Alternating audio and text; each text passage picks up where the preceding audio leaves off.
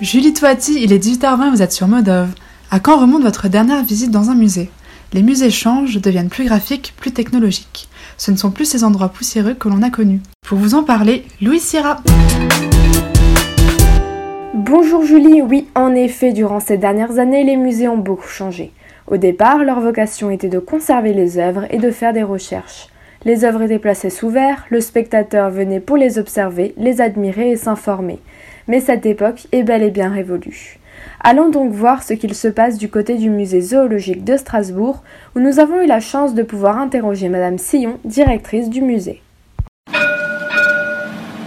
Et nous voilà arrivés au cœur de Strasbourg. Bonjour Madame Sion, pouvez-vous nous parler des transformations en cours au sein de ce lieu? Alors oui, en effet, le musée est en travaux pour trois ans. C'est un lifting complet qui est prévu et un début de la rénovation est de proposer une nouvelle scénographie en mettant en place de la technologie douce. Louise, qu'entend-on par la technologie douce?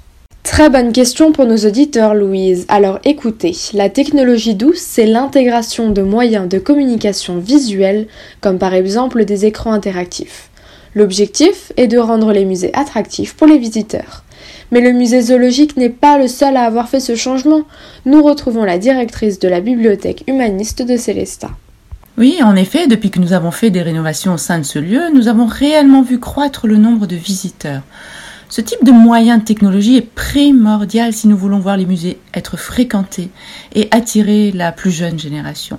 Et pour vos prochaines sorties, pensez musée Merci Louis Serra pour votre chronique Graphisme et musée qui est à écouter en podcast sur modaf.fr.